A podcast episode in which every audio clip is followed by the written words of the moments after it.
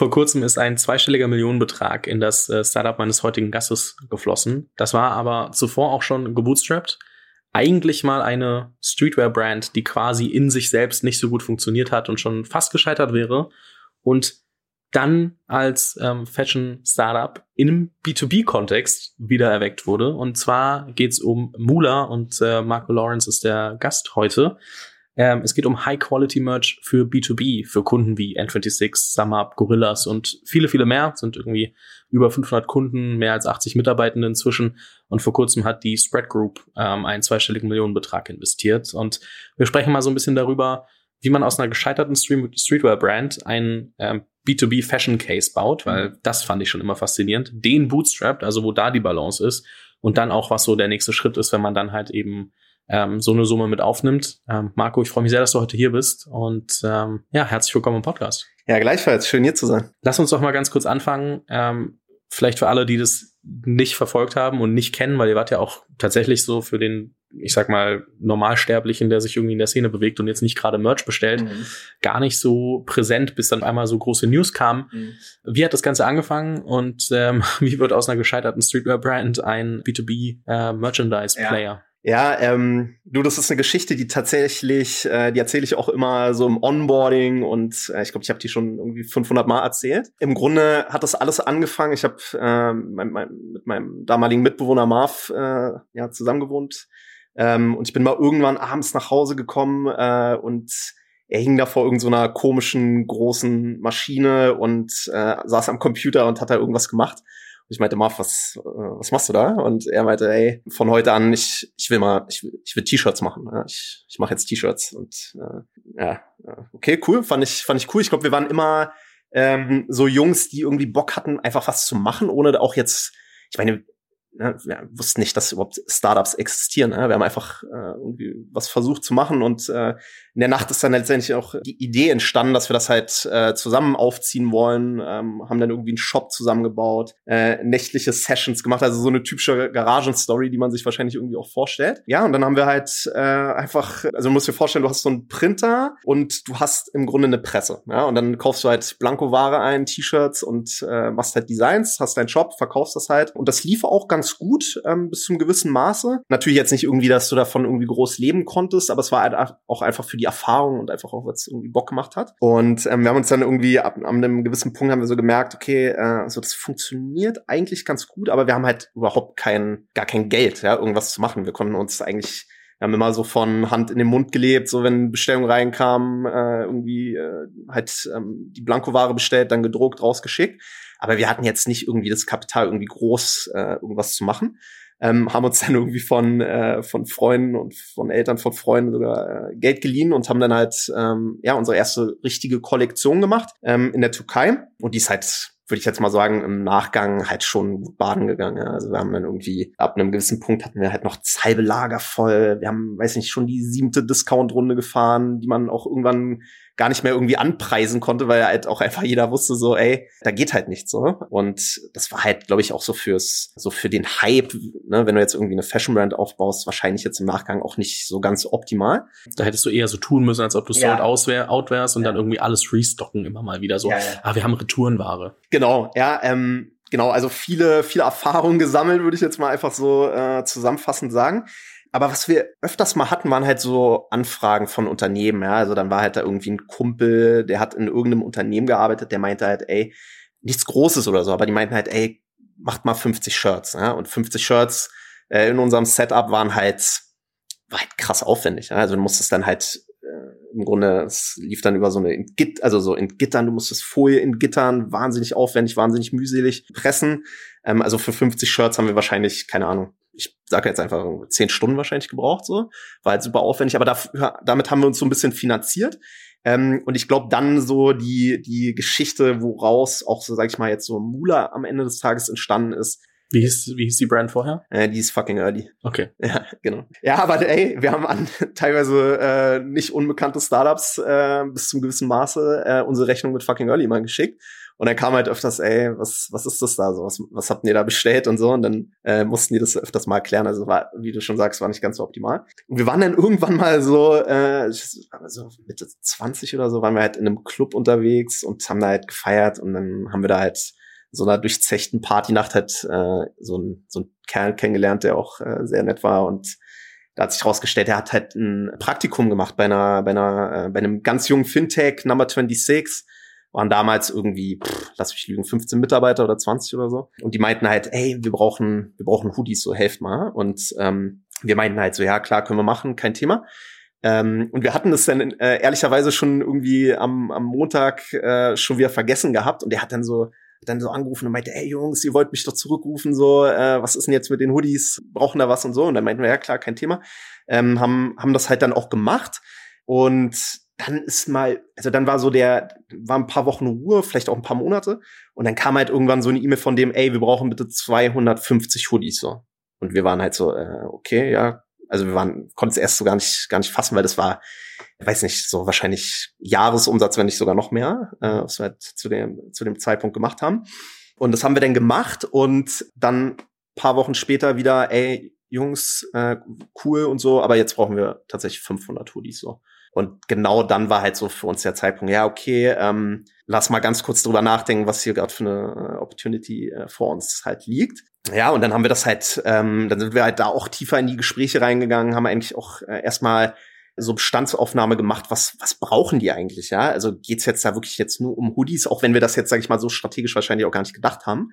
Aber äh, ja, so ist das halt entstanden und ähm, ja, dann ist, ist, ist das von da aus weitergegangen. Ich glaube, was wir ab, ab dem Zeitpunkt auch äh, wirklich anders machen wollten, ist halt ganz klar Vertrieb. Ja, das haben wir davor nicht so gut gemacht. Ich glaube, wir haben halt ähm, mit der Brand vorher halt uns darauf konzentriert, ey, wir wollen halt den freshesten Hoodie machen, wir wollen das geilste Design machen, wir wollen den besten, das beste T-Shirt.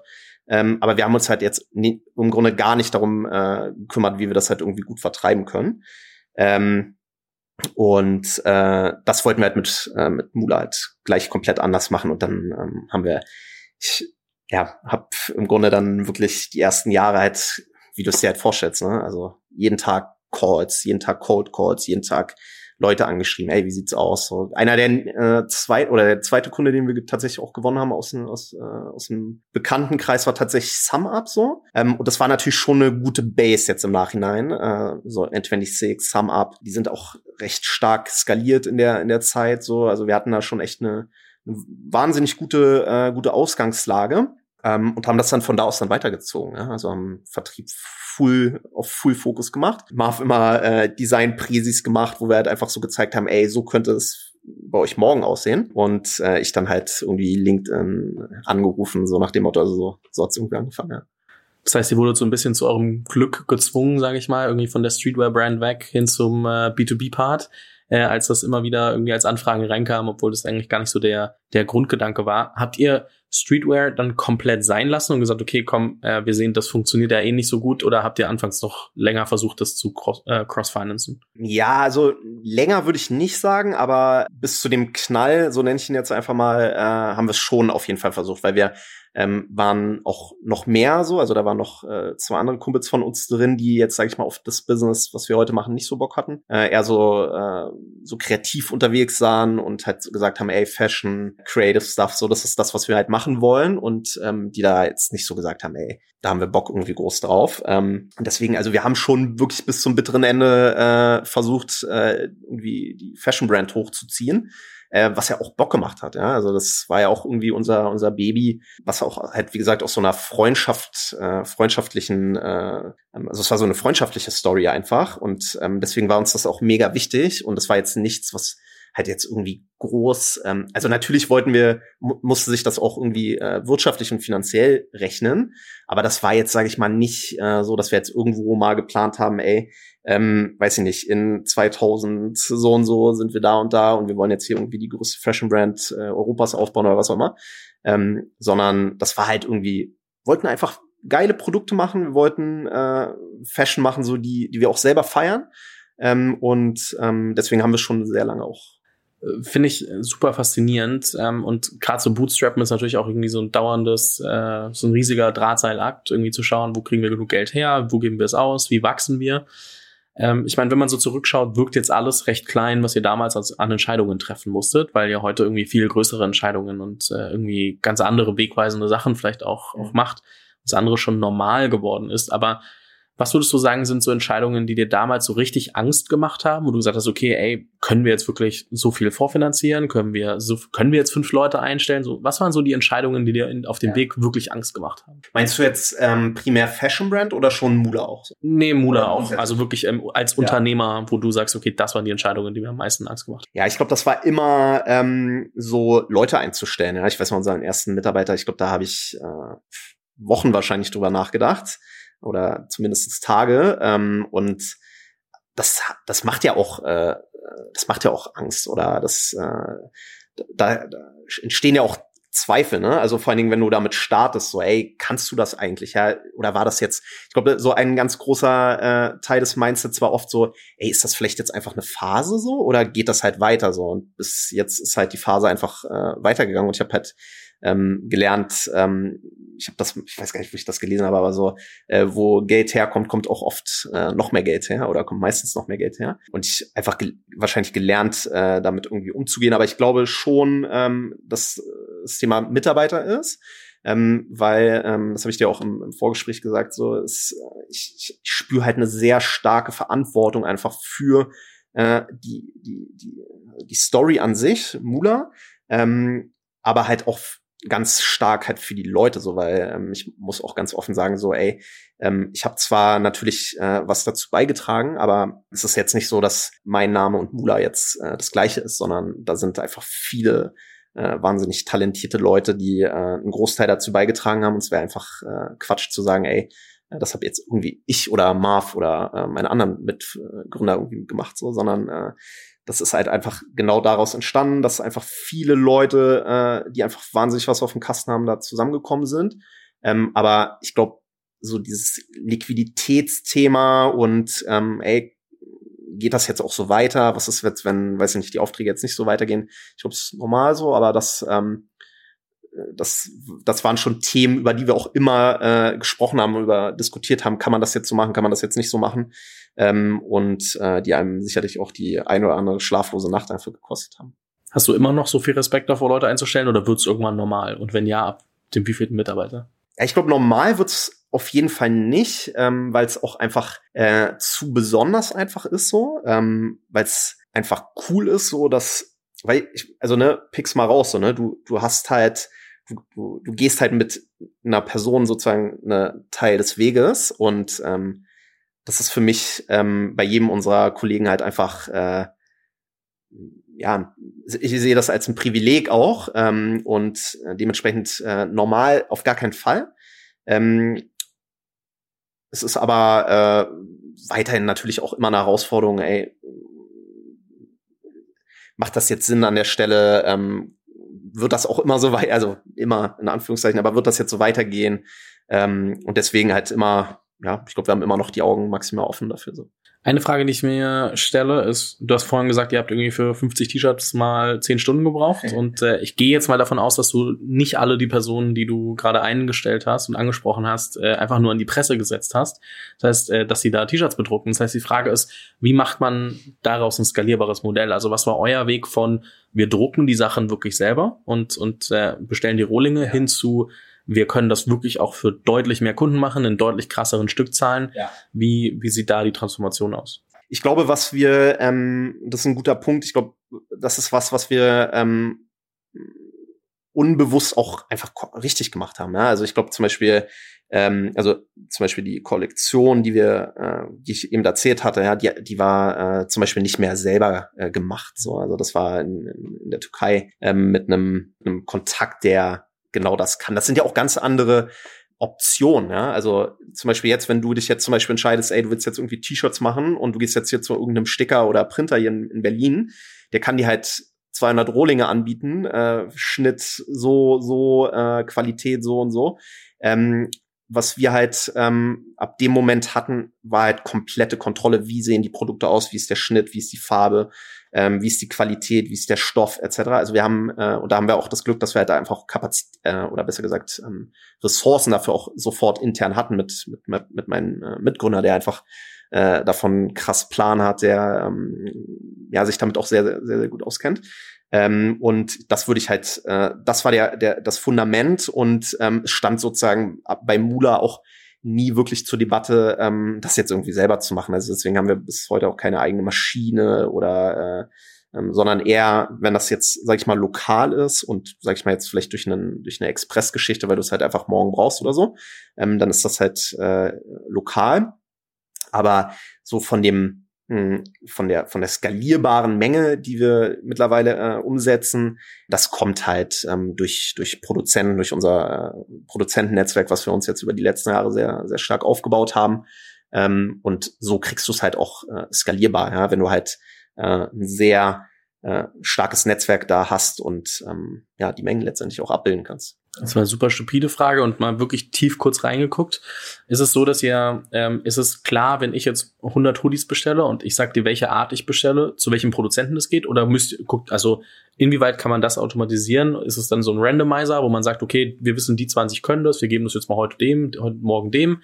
So, ich will einfach nur mal kurz ja. die Logik dahinter verstehen, weil ich glaube, dass für viele, ähm, die selbst ein anderes Business, aber eine ähnliche Logik brauchen, auch manchmal gar nicht so einfach ist zu entwirren. Ja, verstanden. Ähm, also unsere Prozesse, so extern als auch intern, sind halt ähm, komplett äh, erstmal A digitalisiert, aber halt auch zum äh, zum weitestgehenden automatisiert. Das heißt, sagen wir jetzt mal, du kommst jetzt auf die grandiose Idee, nach diesem äh, Podcast hier bei uns 100 Hoodies zu bestellen.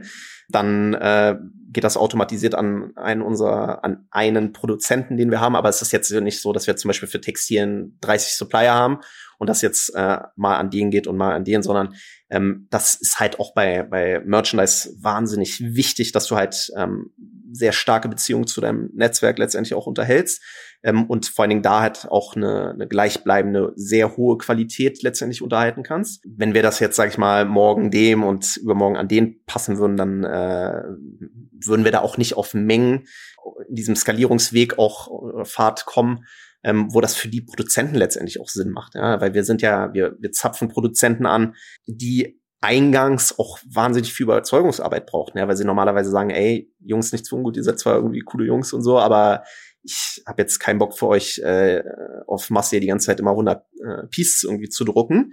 Ähm, also das heißt, das hat schon viel Überzeugungsarbeit ge äh, ge gekostet, ähm, da wirklich an die Top-Produzenten ranzukommen, ähm, die äh, wir bis heute auch ähm, ja, mit denen wir bis heute zusammenarbeiten und äh, das auch in Zukunft planen. Ähm, und deswegen musst du halt einfach ähm, ja nachhaltige Mengen bei solchen Produzenten auch unterbringen, ähm, dass die letztendlich auch mit dir arbeiten, weil Fashion, ähm, wenn du da jetzt mit 100 Stück ankommst, das ist halt jetzt für den nicht wirklich spannend. Ja? Also das ist eher spannend, wenn wir das jetzt auf sechs, zwölf Monate sehen und wir dem halt sagen können, ey, pass mal auf, ähm, jetzt kommen wir mit 100, aber äh, ja, mit dem kommen wir halt alle, alle paar Stunden so. Ja, okay. Ähm, stupide gesagt, ihr habt ähm, zum Beispiel einen, der euch bei Fashion hilft und der macht dann irgendwie die Hoodies, die T-Shirts und was alles da kommt.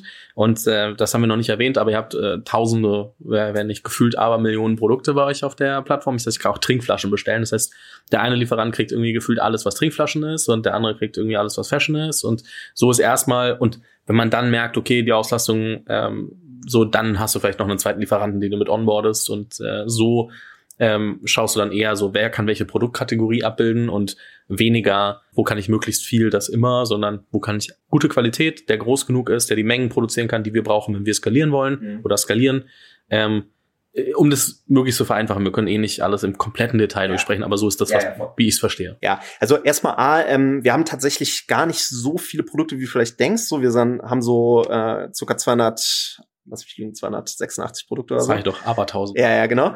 Weil wir halt genau das nämlich nicht machen wollen. Ja? Wir wollen, äh, geh in der äh, Industrie rum, guck dir die Seiten an, äh, die werben ja auch im Grunde damit. Äh, wir haben drei Millionen Produkte bei uns verfügbar, aber das ist ja gar nicht das, was du brauchst. Ja? Du brauchst ja nicht drei Millionen Produkte, sondern du brauchst halt wenige richtig gute Produkte, ähm, wo klar ist, ey, wenn ich das einkaufe, das funktioniert, ja, weil die Leute sich darüber freuen, weil es eine gute Qualität hat, weil es nachhaltig produziert ist, weil es möglichst kurz Versandwege hat ähm, und vor allen Dingen, weil die Leute, und da geht ja Nachhaltigkeit auch los, äh, weil sie es halt regelmäßig einsetzen und nicht äh, irgendwie in die nächste Tonne kloppen und äh, eigentlich ohne mit mit der Maßnahme, mit dem Geld, was du da investiert hast, gar nicht gar, das gar nichts bringt.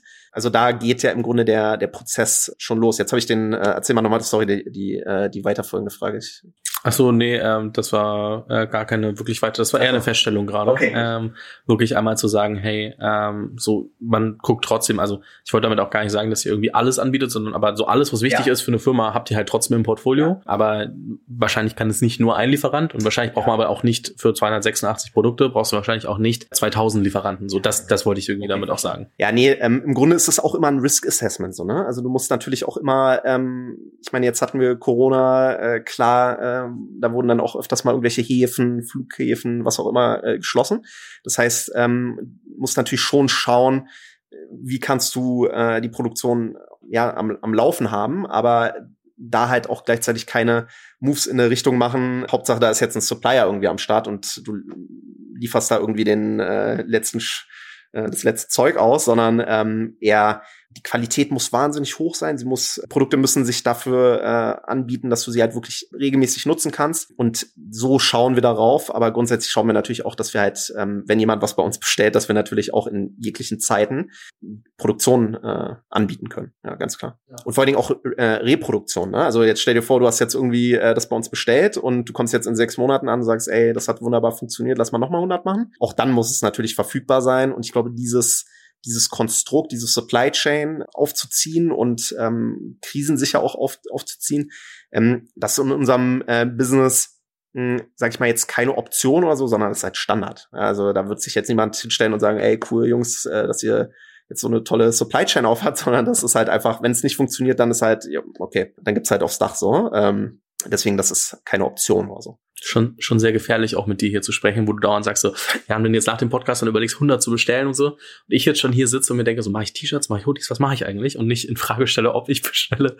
Müssen Ja, wir gucken, ob wir mit der, perfekt. mit der, mit der Community ein paar Leute zusammenbekommen, aber da kommen wir vielleicht später nochmal drauf Ja, zurück. Aber ähm, was mich auch interessiert, so klar, so ich gehe jetzt auf die Website, sage ich brauche 100 Stück, Ja. so und dann ähm, man kann bei euch sehr viel individualisieren. Ja. Ich kann ähm, so von bis kann ich eigentlich alles machen und das wirkt immer relativ einfach, sage ich mal. Also ich, äh, ich meine, ich bestelle ja nur und bekomme dann äh, am Ende den Hoodie und äh, habe dann alles, was ich brauche. Ähm, gleichzeitig ist ja, wie du auch gerade schon gesagt hast, so ist mal der Versand, dann ist die Produktion, dann die Dinger müssen ja auch designt werden. So, selbst wenn ich sage, das ist mein Logo und die fünf Sachen brauche ich, dann muss es ja trotzdem noch auf den ähm, den Rohling am Ende angewendet werden.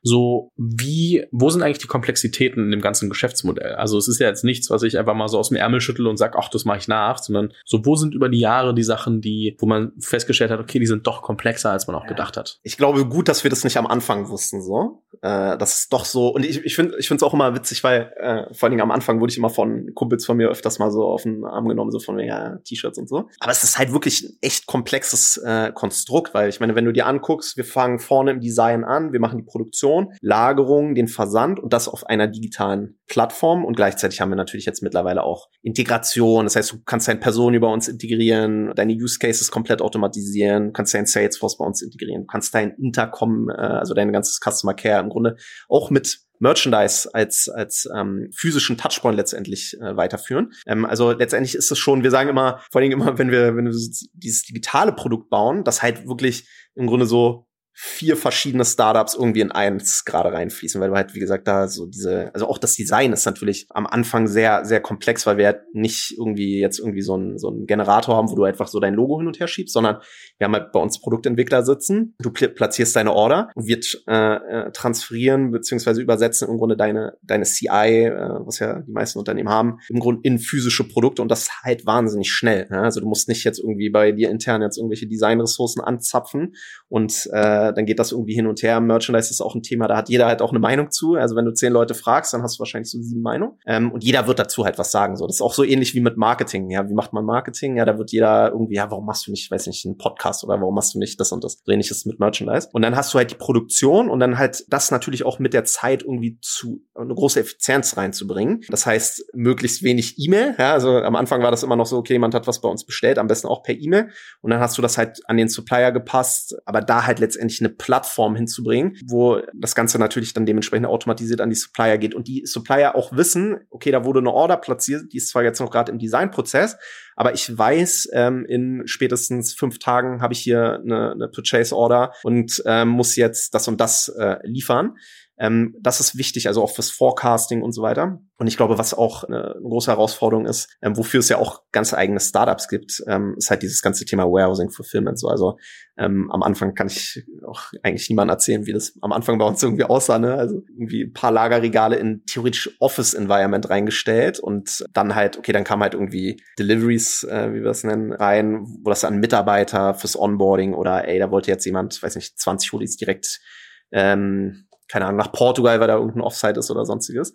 Ähm, das auch, sage ich mal, sehr skalierbar hinzubringen. Ich meine, am Anfang hatten wir wahrscheinlich irgendwie so fünf, sechs Deliveries am Tag. Jetzt sind das halt äh, ein paar hundert beziehungsweise ein paar tausend im, im Monat. Ähm, also das auch mitwachsen zu lassen in einer digitalen Infrastruktur für Leute, die jetzt, sag ich mal, nicht äh, aus dem Bereich kommen und du dich gleichzeitig halt aber eigentlich um Produktsourcing, Vertrieb, Design und so weiter kümmern musst. Das war schon äh, wahrscheinlich einer der aufwendigsten Themen. Und ähm, ähm, was jetzt so das ganze Tech-Thema angeht, da haben wir halt natürlich mit äh, meinen Mitgründern äh, Mo und Tobi halt zwei Kaliber da sitzen, die das halt einfach ja von der Pike auf kennen, die seit irgendwie 15, 20 Jahren wahrscheinlich äh, digitale Produkte bauen. Und ähm, dementsprechend, das war, das Mindset hatten wir halt schon immer. Ja, wie können wir es da digitalisieren, möglichst automatisieren? Ähm, und das hat schon sehr, äh, sehr geholfen und ähm, hilft letztendlich auch jetzt äh, größere äh, Mengen halt letztendlich auch sehr ähm, effizient äh, abwickeln zu können. Mhm. Da steht ihr heute, du hast gerade schon angesprochen, Logistik war jetzt zum Beispiel eins der Themen, das vielleicht anfangs ein bisschen scrappy gelöst wurde ja. ähm, und dann auch wahrscheinlich seine Zeit gebraucht hat, bis man es wirklich professionalisieren konnte. Was waren so andere Punkte, die ähm, scrappier gelöst waren, als euch äh, vielleicht lieb war? Ja, ich glaube, Warehousing Fulfillment wahrscheinlich einer der größten Themen, so, weil das siehst du halt auf den Schlag. Ich weiß mal, wir hatten mal äh, einen, das war so ein Punkt, da war ähm, gerade, ich sag's jetzt einfach, wir haben, wir haben nämlich mal im Hinterhof von so einer Autowerkstatt äh, hatten wir unser Lager. Ähm, und da waren wir wahrscheinlich, äh, äh, also da waren wir schon gar nicht mal so klein, ähm, und äh, da war das, glaube ich, für viele Leute, die dann irgendwie zu Bewerbungsgesprächen gekommen sind, waren dann so, okay, krass, äh, was ist das hier? Und äh, ähm, vor allen Dingen hatten, hatten wir mal ein Interview mit einem äh, mit einem Warehouse Manager und der hatte halt davor, also waren sich viel Erfahrung schon und der kam halt da rein und meinte so, ey Jungs, schon hart, so, ist schon grenzwertig. Ähm, und da meinten wir halt, ja, wissen wir, aber wir ziehen jetzt, weiß nicht, in zwei Monaten um, äh, bringst die Geduld mit, so hast du äh, Bock, das irgendwie äh, mitzugestalten. Und der ist auch heute noch am Start ähm, und hat uns da auch wahnsinnig geholfen. Aber ich glaube, das ist wahrscheinlich so der, der größte Punkt, wo du auch wirklich so ganz offensichtlich gesehen hast, wenn du zu uns ins Office gekommen bist. Okay, krass, ihr habt jetzt irgendwie, macht ja jetzt auch schon äh, mehrere Millionen Umsatz und so sieht euer, euer Warehouse aus. Und dazu muss man auch sagen, das war im ersten Stock ohne Fahrstuhl. Ja, also das war wirklich heftig. Äh, ja, das ist richtig. Äh, das war dann schon teilweise eine Katastrophe, wenn halt so äh, so Bike-Shipments reinkamen und du halt dann, weiß nicht, zwei, drei Tonnen Ware hattest. Und ähm, dann war halt so, ey, los, alle, alle mal helfen und dann, keine Ahnung, vom weiß ich, äh, Sales Manager bis Designer irgendwie dann äh, Zeug hochgetragen. Das war halt klar, dass das halt äh, nicht, nicht äh, für immer so weitergehen kann. Und ich glaube, das, das war, war auf jeden Fall was, was man wahrscheinlich nicht mal so als 80-20 irgendwie so betiteln kann, sondern was schon wahrscheinlich in eine ganz andere Richtung geht. Genau, das würde ich. Und Tech natürlich, du hast immer Themen, wenn du halt jetzt so eine Plattform baust, wo du halt natürlich schon sagst, okay, ähm, so fangen wir an als MVP und ähm, das ist irgendwie die Vision, wie das ganze Konstrukt irgendwann mal aussieht. Ähm, aber da haben wir schon natürlich auch Themen, und das machen wir auch immer noch so, die wir recht lean aufziehen und ja, die dann mit der Zeit sich einfach entwickeln. Wenn man sich das aus so Sales-Perspektive anschaut, dann äh, hast du vorhin schon angesprochen, ihr habt, du hast äh, oft irgendwo angerufen oder LinkedIn Cold Outreach gemacht, so also mhm. viel Cold Calls. Ähm, jetzt habt ihr einen Productized äh, Service, wenn man so sieht. Äh, ihr beschreibt euch als Plattform, ich äh, nenne es jetzt trotzdem Service, ähm, ja. kann man kann man wahrscheinlich irgendwie äh, beides sagen, aber auch da, wie habt ihr angefangen, wirklich äh, Sales zu machen, bis hin zu, wie sieht Sales heute aus? Ja, also früher sah bei uns halt Sales so aus, ähm, dass wir halt vor allen Dingen in in Unternehmen halt, sag ich mal, Produkte verkaufen wollten. Also wenn wir jetzt zum Beispiel einen, äh, einen Vertriebscall hatten, äh, dann ging es halt vor allen Dingen viel darum, wie sieht der Hoodie aus, wie ist der geschnitten, was für Produkte würden wir dir in welchem Use Case empfehlen. So haben wir damals unsere Sales Calls halt gemacht und deswegen haben wir halt auch ganz stark Produkte gepitcht. Das hat halt den großen Nachteil, A, dass halt unsere größten Stärken dadurch wahrscheinlich gar nicht äh, adressiert werden und B, bist du halt auch wahnsinnig vergleichbar. Ja? Also wenn du jetzt irgendwie ähm, also die meisten ähm, kennen sich ja nicht mit Merchandise aus und äh, würde ich auch nicht, wenn ich natürlich das Business nicht fahren würde, aber ähm, es sind ja alleine in Deutschland viele zehntausende Unternehmen, die sich mit Merchandise-Produkten auseinandersetzen. In Deutschland nennt man das ja auch Werbeartikel, was wir eher so als äh, ein Schimpfwort sehen. Ähm, und ähm, ja, dementsprechend äh, ist die Vergleichbarkeit halt sehr, sehr groß. Ähm, und heutzutage, sage ich mal, mit äh, Automatisierung, also das heißt, ähm, Unternehmen haben Themen wie Onboarding, Remote Onboarding, ein Riesenthema, äh, Customer Onboarding, äh, Customer Retention, ähm, Customer Care äh, Themen, wo du halt letztendlich Merchandise Touchpoints hast oder oder haben oder viele Unternehmen haben. Und deswegen so sieht unser äh, unser unser Vertrieb in, in heutigen Zeiten aus, also dass wir viel mehr ähm, uns über Solutions unterhalten und überlegen, ey, wie hast du das eigentlich gerade strukturiert und wie kann ähm, eigentlich ein physischer Touchpoint in der digitalen Welt, vor allem jetzt auch viel Software as a Service, äh, Unternehmen, die halt ähm, ganz klar auf der Suche sind nach physischen Touchpoints. Ähm, wie können wir eigentlich dir dabei helfen, ähm, noch einen viel dichteren Draht zu deinen, zu deinen Kunden, zu deinen Mitarbeitern, zu deinen Partnern zu erlangen und dadurch ähm, halt auch viel äh, tiefgreifende Beziehungen halt mit der Zeit halt aufbauen kannst. Ähm, und darüber unterhalten wir uns und wir unterhalten uns wahrscheinlich irgendwie ja, fünf Prozent des, des Calls darüber, welche Produkte Sinn machen. Aber das können wir dir recht schnell sagen, äh, wenn du, wenn das deine Unternehmensgröße, wenn das dein Use Case ist auch, dann wissen wir, hey, das sind Best Practices in dem Bereich. Ähm, wir empfehlen dir die und die Produkte, also wir beraten dich da auch äh, aber es geht viel mehr darum, welches Tool nutzt du eigentlich, wie sieht deine äh, digitale Infrastruktur auch aus ähm, und wie können wir auch ähm, diese Touchpoints, die du in Unternehmen hast, also es kommt ja auch immer auf die Größe an, wenn du jetzt zum Beispiel ein globales Unternehmen mit, weiß nicht, 5000 Mitarbeitern hast, ähm, dann wirst du dich wundern, wie viele Unternehmen äh, da noch irgendwie, weiß nicht, einen Raum reserviert haben, nur, und da liegt da alles drin. Und dann muss da irgendein Praktikant rein und dann mal die ganzen T-Shirts wieder zählen, ähm, was ja auch nicht, äh, also was ja auch nicht effizient ist. Und ähm, dementsprechend über solche Lösungen äh, ja, Merchandise-Touchpoints grundsätzlich viel effektiver, ähm, viel gestreamliner äh, in Unternehmen zu platzieren und ähm, halt operativen Aufwand auch äh, zu minimalisieren. Ähm, darüber reden wir halt ganz viel. Ich finde sehr spannend, wie krass sich diese Value Proposition dann verändert und wie ja. man halt versucht, viel mehr so als äh, Teil der Experience im Unternehmen wahrgenommen zu werden und integriert zu werden, statt halt eben nur dieses so One-Stop-Shop, ihr kriegt jetzt ein Hoodie von uns und dann hört diese Kontaktaufnahme auf. Ja, genau. Ja, das ist auch richtig weitgehend, ne? Also von äh, wie viel sich da letztendlich dann auch verändert. Ähm, weil du, es ist auch eine, es ist ja auch eine andere Phase, wo du sozusagen bei uns den Outreach machst. Wenn du es nur um Produkte hast, dann geht's, kommst du an, weil du wei weißt, okay, ey, ich mache jetzt, äh, werde jetzt mein Onboarding so und so strukturieren. Ähm, Wenn es aber über Solution geht, dann ähm, musst du halt Teil sogar äh, im Bereich Education übernehmen, ähm, wo du halt Unternehmen erstmal zeigst, ey, guck mal, was eigentlich alles möglich ist. Und ähm, klar, Hoodie ist so der letzte Teil der, äh, der, ähm, der Kette. Ähm, aber da, da gibt's ganz andere Bereiche, wie wir, wie wir euch viel effizienter aufstellen können und ähm, da halt Mehrwerte in Unternehmen ähm, generieren können. Genau wie wir euch, so schon für alle Hörer und äh, ne, also alles schon, ja, da macht schon smarter auf der anderen Seite. Ich merk schon, ich merk schon. Jetzt natürlich äh, wichtige Frage, ähm, ist ein riesen neues Kapitel, was ihr jetzt gerade begonnen habt. Ja. Äh, hat, ihr habt eine große Finanzspritze von von äh, der Spread Group bekommen. Das heißt, äh, die haben bei euch investiert und ähm, von jetzt an, ich sag mal, ändern sich die Zeichen so ein bisschen von Bootstrapped auf auf äh, finanziert, ist jetzt kein typischer VC-Case im Sinne von, da investieren jetzt nochmal fünf VCs und ja. sagen, mach, sondern es ist ja eher so ein ähm, auch strategischer Investor. Voll. Also was heißt eher, es ist ein strategischer Investor. Mhm. Warum? Warum? Ja. Also ich glaube, ähm, vorweg äh, will ich erstmal sagen, ich bin mir absolut sicher, äh, da mit, mit den Jungs auch die 100% ähm, richtige Entscheidung zu äh, getroffen zu haben. Äh, fühlen uns da wahnsinnig wohl. Ähm, wir haben ja auch mit vielen geredet, also unser Fundraising ging auch eine ganze Weile, ähm, weil wir uns einfach viel offen halten wollten und auch jetzt, sage ich mal, nicht in der Situation waren, dass wir jetzt irgendwie dringend Geld brauchten. Ja? Also wir waren jetzt nie äh, an dem Punkt, okay, jetzt haben wir noch drei Monate Zeit oder sechs Monate und wir müssen uns jetzt wirklich ranhalten und äh, unsere Terms sind jetzt auch wahnsinnig verhandelbar, sondern äh, wir hatten sehr, wir hatten alle Zeit im Grunde der Welt, äh, für uns da die richtige Entscheidung zu treffen und davon sind wir stark überzeugt, dass wir das gemacht haben.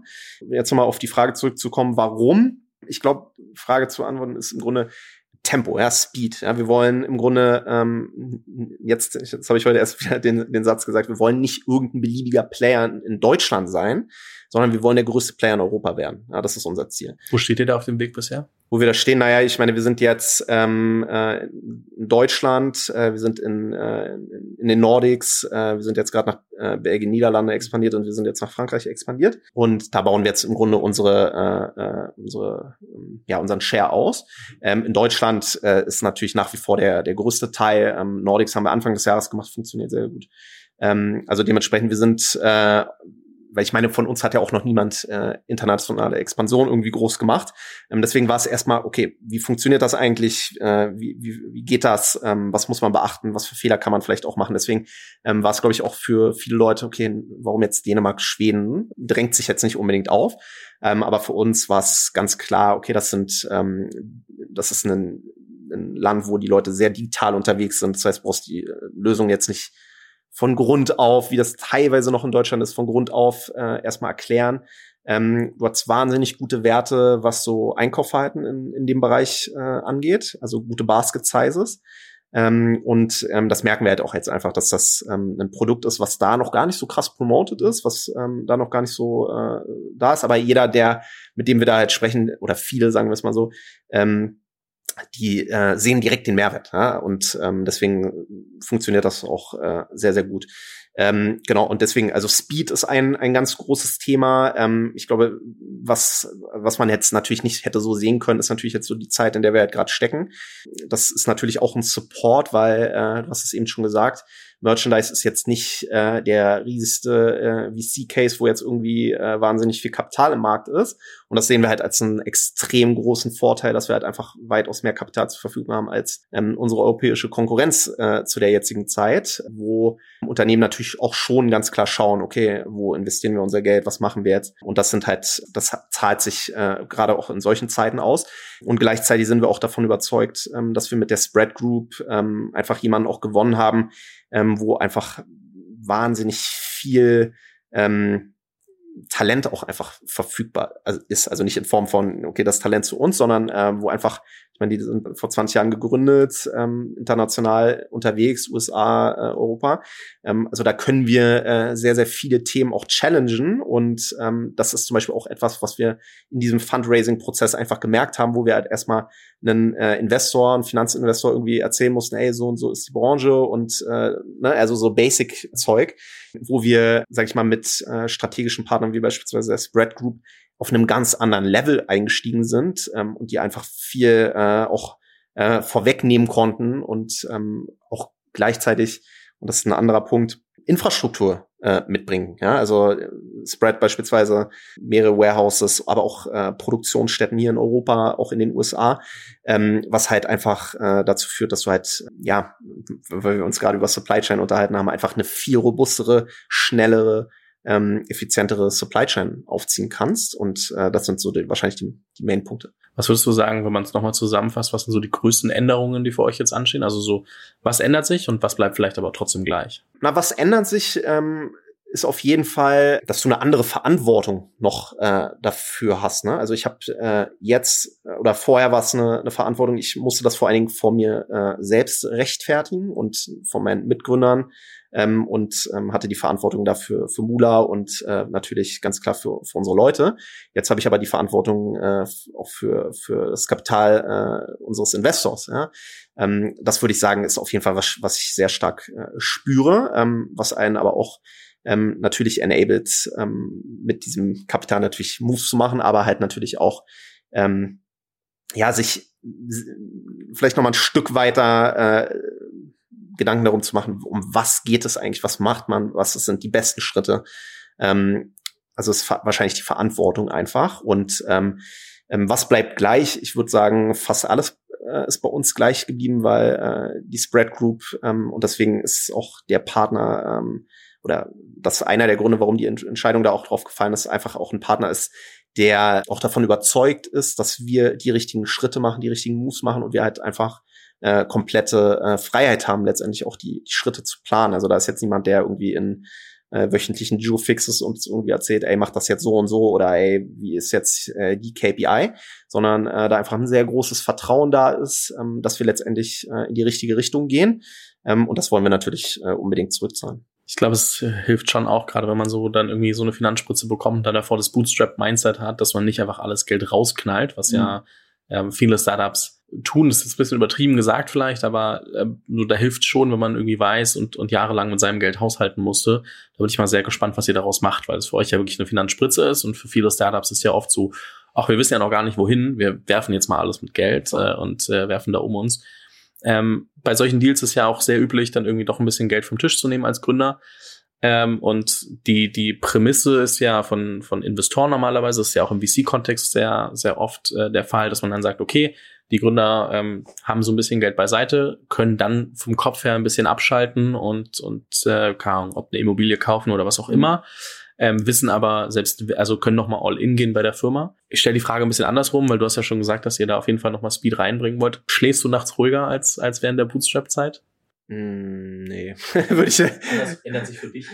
Ja, nee, also ich schlafe auf jeden Fall. Ähm, ja, also ich, ich obwohl ich glaube, ich glaube am Anfang war vor allen Dingen, weil halt Unwissenheit vor allen Dingen da war. Ne? Also ich klar ist jetzt natürlich, ich bin jetzt äh, auch Anfang 30, also jetzt natürlich auch nicht die Enderfahrung da, aber mehr Erfahrung als auf jeden Fall als in Early Days. Ähm, und ähm, ja, also klar, das bringt schon äh, eine, eine gewisse Sicherheit rein, weil du weißt natürlich, wenn jetzt Worst Case irgendwie es läuft überhaupt nicht, ähm, dann weißt du trotzdem, ey, du hast gerade aber Kapital eingesammelt ähm, und ähm, hast ähm, dann natürlich eine andere andere Art und eine andere Sicherheit. Ähm, nach wie vor sind wir ähm, und das macht uns halt auch aus und ähm, so haben wir unser unser Business immer gemacht wir machen jetzt gar nicht so viel fancy Zeug, so, ja, sondern wir konzentrieren uns darauf, okay, was hat Impact, was funktioniert, also was wird voraussichtlich funktionieren vom Erwartungswert her und dann ziehen wir es durch. Aber ich kann mich an tausende Gespräche erinnern, ey, macht jetzt, weiß ich nicht, die, äh, können wir jetzt gerade eine externe Festplatte uns kaufen? Äh, kann man, weiß ich nicht, jetzt irgendwie gerade für das Software, äh, die Software mit einkaufen, so, weil äh, die führt halt zu den und den Kosten so. Also Kosten war schon immer ein großes Thema und das hat sich jetzt auch nicht äh, äh groß verändert. Also wir, wir machen kein, äh, kein fancy Stuff oder sind jetzt hier auch nicht, weiß ich nicht, in irgendeinem äh, übergroßen Büro irgendwie in Mitte unterwegs, sondern äh, wir konzentrieren uns darauf, äh, ein geiles Produkt zu bauen und äh, Impact in die, in die Industrie reinzubringen und die letztendlich auch zu verändern, ja, weil wir nicht glauben, dass die Industrie, wie sie jetzt gerade ist, äh, so ist, wie sie sein sollte. Und wir glauben sehr, sehr fest daran, äh, dass wir, dass wir da äh, ja Einfluss, vor allen Dingen jetzt auch noch mal einen anderen Einfluss. Das ist wie, ich sehe das Geld eher als Multiplikator. Ja, also finde ich faszinierend. Das wären auch tatsächlich erstmal so meine größten Fragen gewesen. Jetzt hast du mich natürlich während des Interviews so ein bisschen auf eine Idee gebracht. Ich glaube, ich werde noch so einen kleinen Doodle-Link oder irgendwas so zur Abstimmung reinmachen. So T-Shirt oder Hoodie. Ich habe mich mhm. selber noch nicht entschieden, aber man, man kann ja auch mit der Community was gemeinsam machen. Ja. Da wäre es tatsächlich super wichtig, wenn die Leute, die gerade reinhören, mal abstimmen und äh, ich dann auf der einen Seite sehe, wie viele Leute es eigentlich sind, mhm. die Interesse haben, ob T-Shirt oder Hoodie. Und ähm, vielleicht gebe ich auch beides und dann gucken wir einfach, was am Ende wirklich äh, überwiegt und äh, dass ich auch sehe, kriege ich da genug zusammen, dass es sich lohnt, mal äh, mindestens 100 Dinger bei euch zu bestellen. Das kann ich mir aber gut vorstellen, dass wir da äh, gemeinsam an irgendwie was basteln und, und uns was Schönes einfallen lassen. Äh, ich habe ja gehört, äh, ihr habt mal so eine, so eine Streetwear-Brand gemacht. Ich sollte mich vielleicht nicht zu sehr auf die Expertise verlassen, aber das Design wird dann schon, schon gut werden. Klar, also das Design ist immer so, wie du es halt brauchst. So, ne? Also da, da geht es gar nicht darum, irgendwie. Es war nur ein Spaß. Ja, nee, ich muss, muss, manchmal muss man ein bisschen pieksen. Ja, ja, voll. Äh, nee, genau. Das heißt, äh, für jeden, der gerade zuhört und sich denkt, ach ja, Unicorn Bakery würde ich mir auch ein T-Shirt oder ein Hoodie kaufen. Ja. Ähm, guck mal kurz in die Beschreibung. Ihr wisst, ich äh, mache normalerweise irgendwie eigentlich keine eigenen Produkte und äh, wenig Eigenwerbung, aber das fand ich gerade eigentlich eine ganz coole Idee. Habe ich schon immer mal wieder so Kleinigkeiten ausprobiert, die waren dann aber nicht cool genug, dass ich gesagt habe, ich äh, will das jetzt irgendwie auch äh, der Community anbieten und irgendwas wirklich verkaufen als mhm. Produkt. Genau, deswegen ähm, da könntest du noch mal von mir hören, ähm, bin ich bin ich mir relativ sicher. Ansonsten, wenn du ähm, jetzt noch mal überlegst an so eine frühe Phase, ähm, letzte, letzte Frage. Was würdest du Gründern und Gründerinnen mit auf den Weg geben, die gerade so mitten in dieser Achterbahnfahren stecken? Kommt so ein bisschen auf die Phase an, wo du jetzt bist. Also wenn du jetzt so ganz früh bist oder so in der, in der weiß nicht, vielleicht so ein bisschen später, wo du halt schon ein Produkt hast. Ähm, ich glaube, was äh, so das Wichtigste ist, ist halt, ähm, sich darüber bewusst zu sein, dass je nachdem, in, ob du jetzt alleine unterwegs bist oder als im, im Team, einer muss halt definitiv den Vertrieb machen. Ja? Also ich glaube, sehe ich oft, ähm, dass äh, sich davor so ein bisschen so, ah, kann man da jetzt anrufen, kann man das jetzt machen? So einer muss Ver Vertrieb machen, ja, einer muss pitchen können, einer muss äh, äh, sich da auch, ja, so nicht zu schade zu sein, äh, irgendwie noch mal den siebten Follow-up jetzt übertrieben äh, gesagt äh, zu zu äh, zu schicken und einfach da halt hinterher sein, ja. Ähm, das ist wahnsinnig wichtig, also aus meiner Sicht, ähm, da halt wirklich neben einem herausragenden Produkt halt gleichzeitig einen Vertrieb zu, zu entwickeln, der halt funktioniert. Also vor allem im B2B-Kontext. Kontext. Ja, und ansonsten ähm, glaube ich, ähm, das hatten wir eben auch schon mal so ein bisschen, halt sich nicht zu krass darauf zu versteifen, halt irgendwie das perfekte Produkt zu bauen. Ähm, ich glaube, das liest man ja auch ganz oft, äh, sondern halt damit rauszugehen, mit den Leuten zu sprechen. Deswegen auch, da ist wahrscheinlich so ein bisschen die, der, der rote Faden äh, zum, Kon äh, zum, zum Vertrieb. Weil Vertrieb heißt auch ja nicht nur irgendwie äh, was zu verkaufen, sondern halt auch Feedback einzusammeln, ähm, mit den Kunden zu sprechen, hey, wie können wir es eigentlich noch besser machen? So, das ist jetzt irgendwie Status quo. Ähm, aber wie denkst du eigentlich darüber und was würde dir eigentlich an, in deiner jetzigen Situation wirklich helfen?